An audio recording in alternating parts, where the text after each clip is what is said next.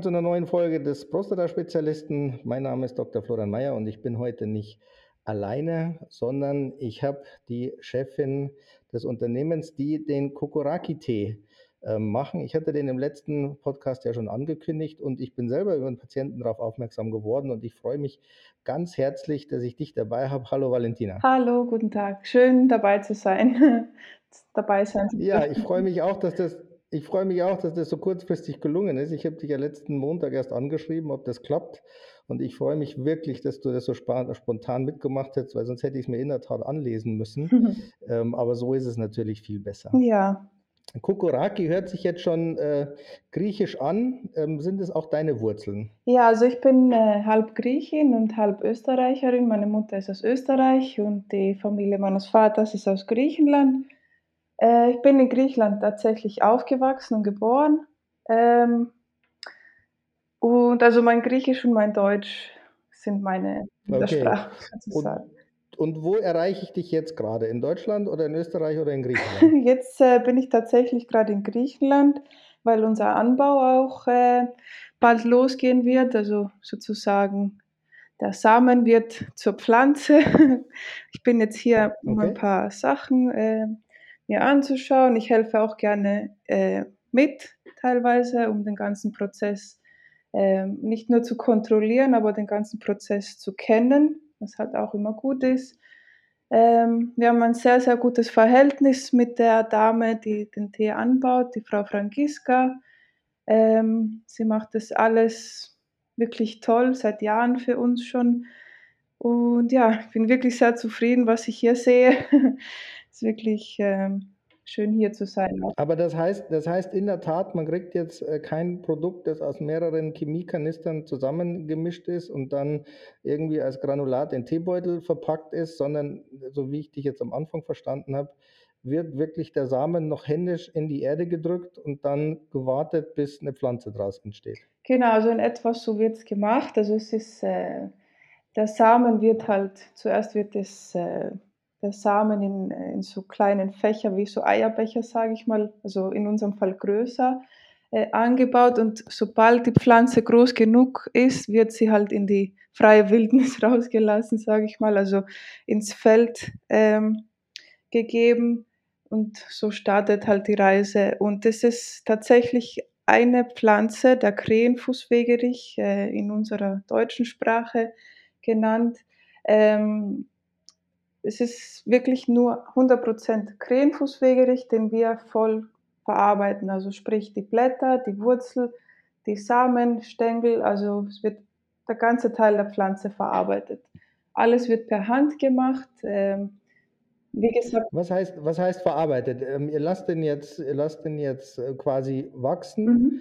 Ähm, jetzt haben wir Mitte September. Wie lange dauert das, bis der geerntet werden kann? Also die Pflanze kommt etwa Oktober in die Erde und wird äh, Ende April, Anfang Mai geerntet. Also je nachdem, wie die Entwicklung der Pflanze war, wie das Wetter war. Also es kommen ja keine zusätzlichen Chemien bei uns in Einsatz, weil es ein Bioprodukt ist. Sprich, man ist immer ein bisschen abhängig vom Wetter, wie die Pflanze sich entwickelt. Ähm, genau, und sobald. Und die sind dann so hoch, die sind dann so hoch wie Wiesenblumen oder wie Sträucher oder so? ähm, man kann es vergleichen, bei uns in Deutschland oder auch in Österreich, in meinem Heimatland, äh, gibt es den Spitzwegerich. Das ist, äh, der gehört in die gleiche Familie und hat die gleiche Größe in etwa. Also der Krähenfußwegerich wächst ein bisschen höher, aber es ist wirklich eine niedrige Pflanze eine niedrige mhm. Pflanze. Mhm. Und die wird dann, die wird dann samt der Wurzel aus der Erde gezogen und dann gereinigt und Korrekt. dann wann mhm. geht euer, wann geht euer Prozess los? Also die, wie, wie du gerade sagtest, ähm, die Pflanze wird samt Wurzel aus der Erde genommen, sie wird gewaschen, alles händisch natürlich. Äh, danach wird sie äh, natürlich luftgetrocknet, also nicht in der Sonne, sondern im Schatten, damit die ganzen Inhaltsstoffe nicht verloren gehen.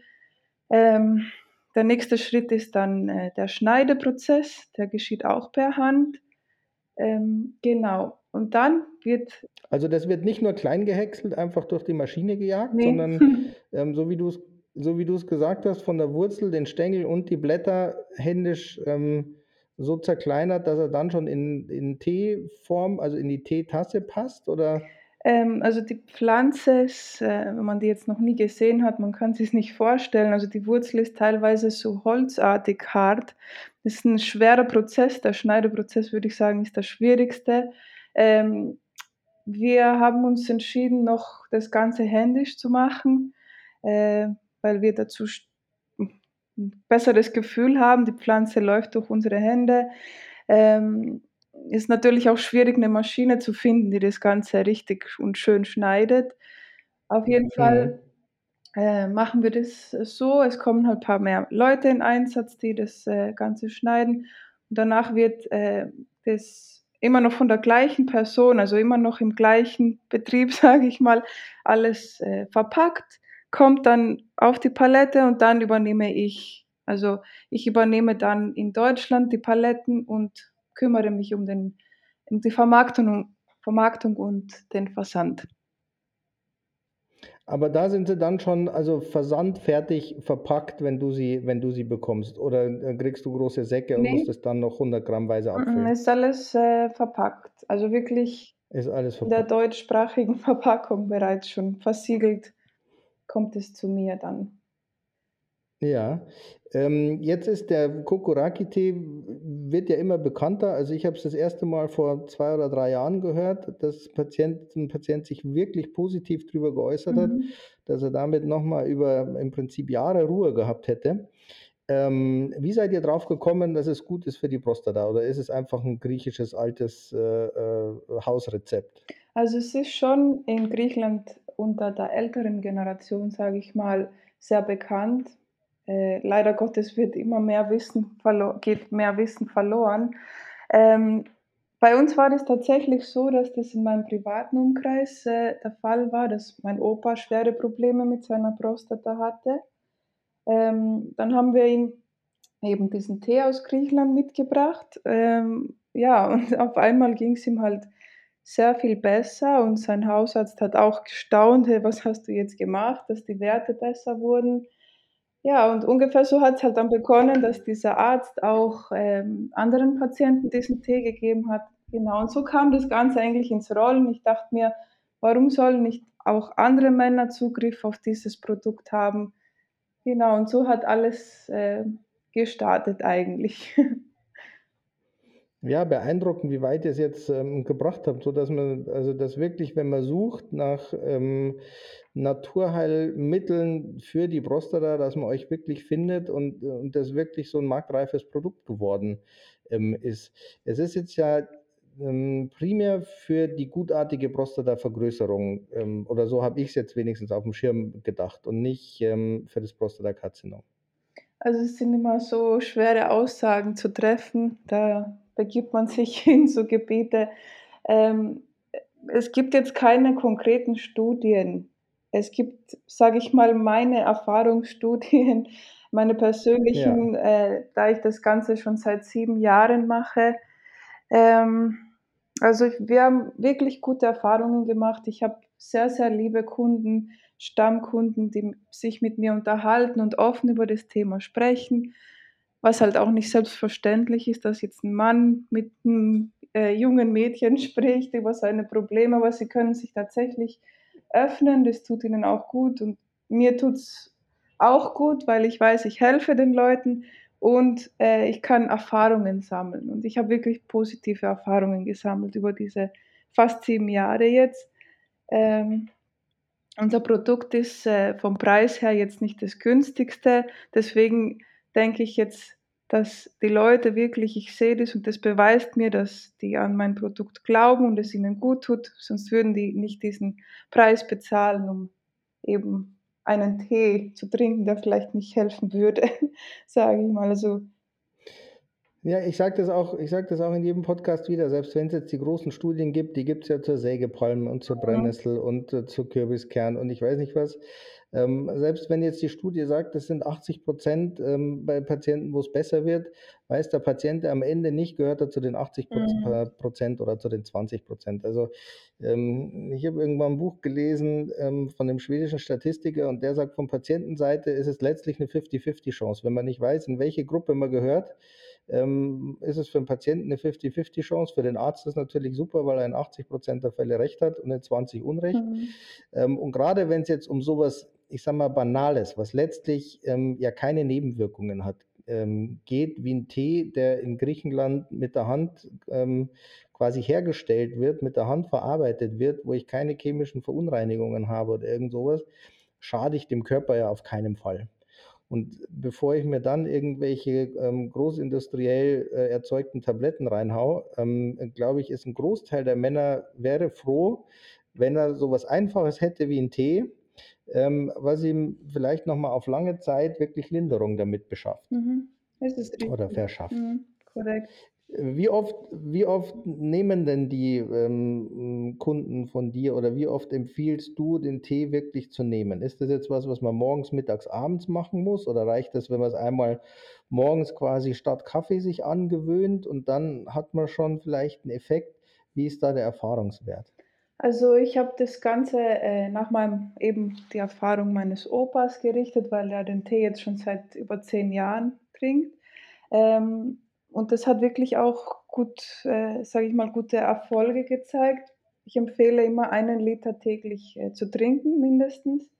Ähm, also, meine Empfehlung ist, den Tee abends zuzubereiten. Über die ganze Nacht einfach ziehen lassen. Der Tee wird nicht Ah, bitter, also er okay. wird immer, äh, intensiver vom Geschmack her und dann einfach, äh, morgens anfangen zu trinken. Also, der Tee steht dann morgens bereits schon da. Entweder man nimmt den Liter mit zur Arbeit oder halt einfach über den Tag. Es sind ungefähr 3 Tassen, je nach Tassengröße, dass man den verteilt trinkt. Und, äh, jeder kann sich halt äh, selber, äh, das so einstellen, habe ich den Kunden auch immer gesagt, ähm, wie spät man die letzte Tasse trinkt. Also, das kann sich dann Okay. jeder selber bisschen ein Ähm, jetzt ist er ja morgens schon kalt. Ist es dann Stress, wenn man den noch mal aufwärmt? Weil mir jetzt morgens die kalte Tasse Tee, äh, einzuverleiben, wäre bei mir eben so mit 'ner Hürde mhm. verbunden. Also, ich verstehe jetzt im Sommer war's ja eigentlich positiv, wenn's, äh, schön warm ist, dass man 'n kaltes Getränk trinkt. Im Ja, Sommer also, man darf den Tee dann schon erwärmen. Ich würde halt sagen, nicht mehr aufkochen. Dass man nicht dann mehr ja, aufkochen. also erwärmen auf jeden Fall, das ist möglich, aber nicht mehr aufkochen. Genau. Ähm, wie wie stellt man sich das geschmacklich vor? Jetzt sagt ist es ja häufig so, wenn Dinge gesund sind, schmecken sie, ähm, so, dass man sich erst mal dran gewöhnen muss. Mhm. Ähm, vorsichtig ausgedrückt, ist das jetzt wie wie Früchtetee oder wie grüner Tee oder schwarzer Tee? Womit ist es am ehesten vergleichbar? Also, am ehesten vergleichbar, aber nicht gleich vom Geschmack, äh, wie Brennnessel, aber ich würde sagen, der der Kokoraki-Tee ist ein bisschen süßlicher vom Geschmack her. Ähm, ist Okay. sehr angenehm zu trinken. Also, ich, äh, muss sagen, ich trinke den selber auch, weil dieser Tee auch sehr gut für die Blase ist und für die Nieren. Also, wenn ich als Frau ist jetzt nicht nur das Privileg der Männer, diesen Tee zu trinken. Wenn ich als Frau eine Blasenentzündung habe, dann, äh, bekämpfe ich die tatsächlich mit diesem Tee, weil der halt wirklich gut für die Blase ist auch zusätzlich.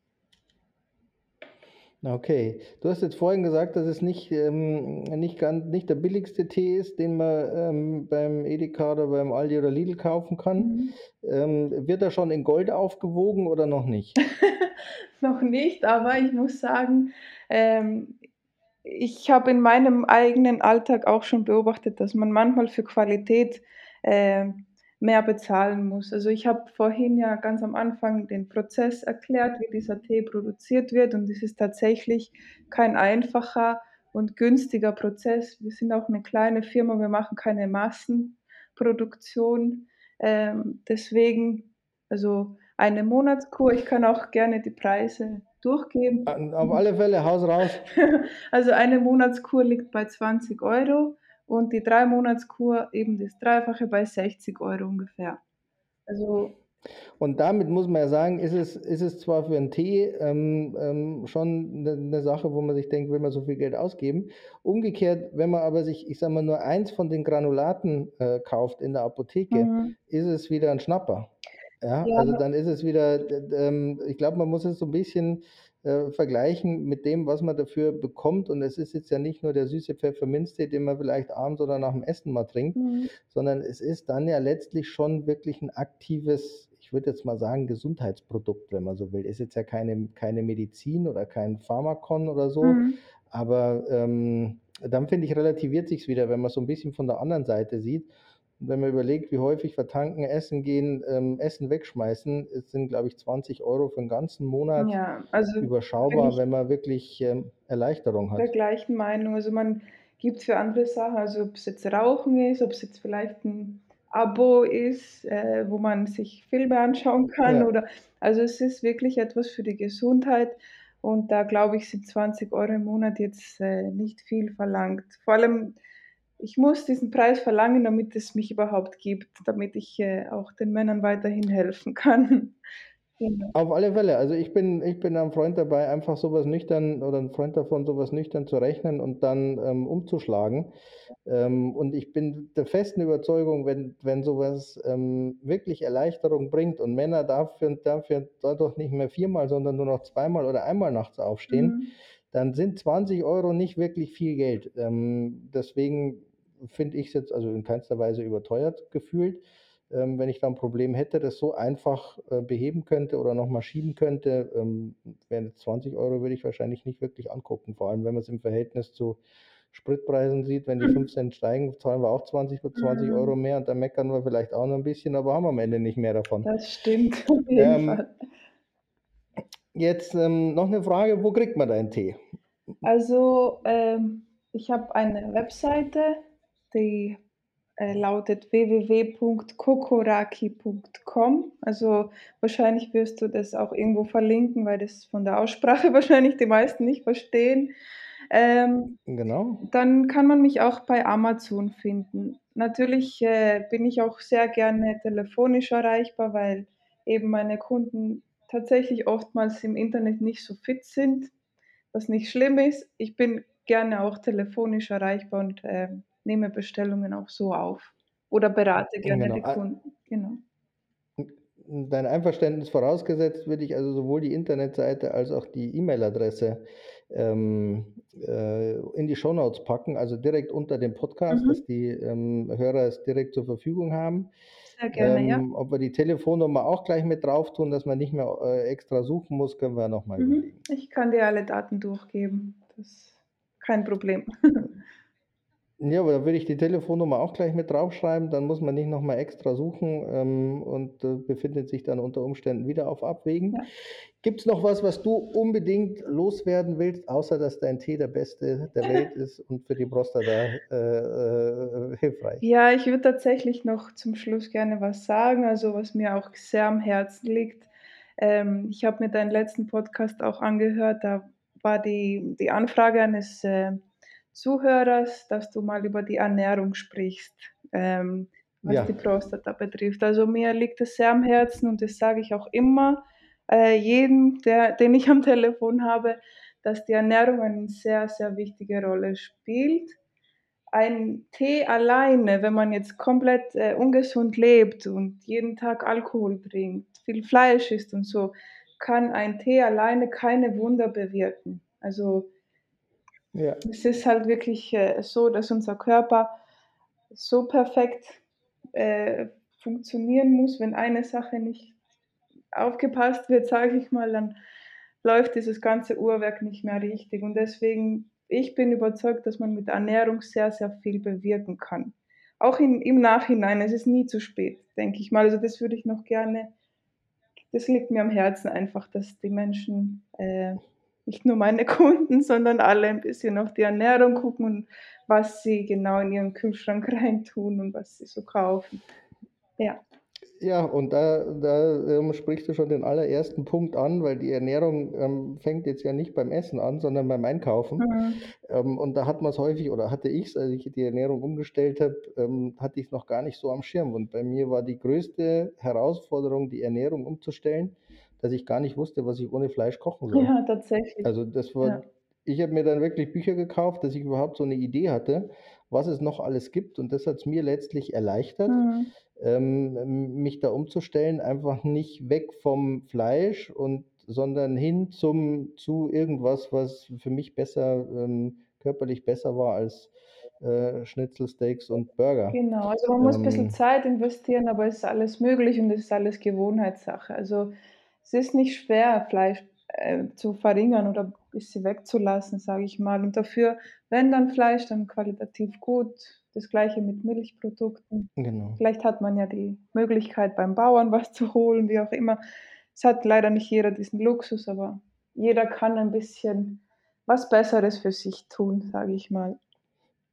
Genau, und dann sind wir wieder beim gleichen Thema, dann kaufe ich lieber weniger Fleisch und zahle ein bisschen mehr für Gutes. Ja. Ähm, weil ich frage mich sowieso, wie man bei den Discountern, äh, also ich sag mal, gefühlt das halbe Kilo für 99 Cent Schnitzel Mhm. kaufen kann. Ja, Ähm, traurig. da denke ich mir, das kann, das kann nicht, das kann nicht ähm, gut sein, von welcher Situation auch immer man es ja betrachtet. Ja, genau. Valentina, ich habe mich sehr, sehr gefreut. Ich auch. Ähm, ich ähm, ich freue mich auf die Rückmeldungen. Ich freue mich natürlich immer, wenn ich noch Themen bekomme, die ich ähm, angehen soll, so wie jetzt das Thema ähm, Ernährung und Prostatakarzinom. Da bin ich selber noch am Lesen und äh, aber auch zeitgleich dabei, jemanden zu suchen, der sich da vielleicht schon wirklich profimäßig auskennt.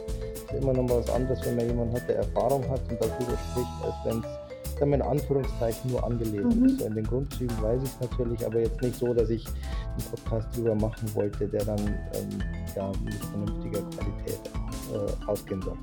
Ich bedanke mich Valentina, auch vielmals. ich freue mich sehr. Ja. Viele Grüße nach Griechenland. Danke Ähm, grüß die Sonne, hier scheint sie auch wieder. Ich habe mich sehr gefreut. Danke auch, war sehr schön. Ich danke. Danke sehr.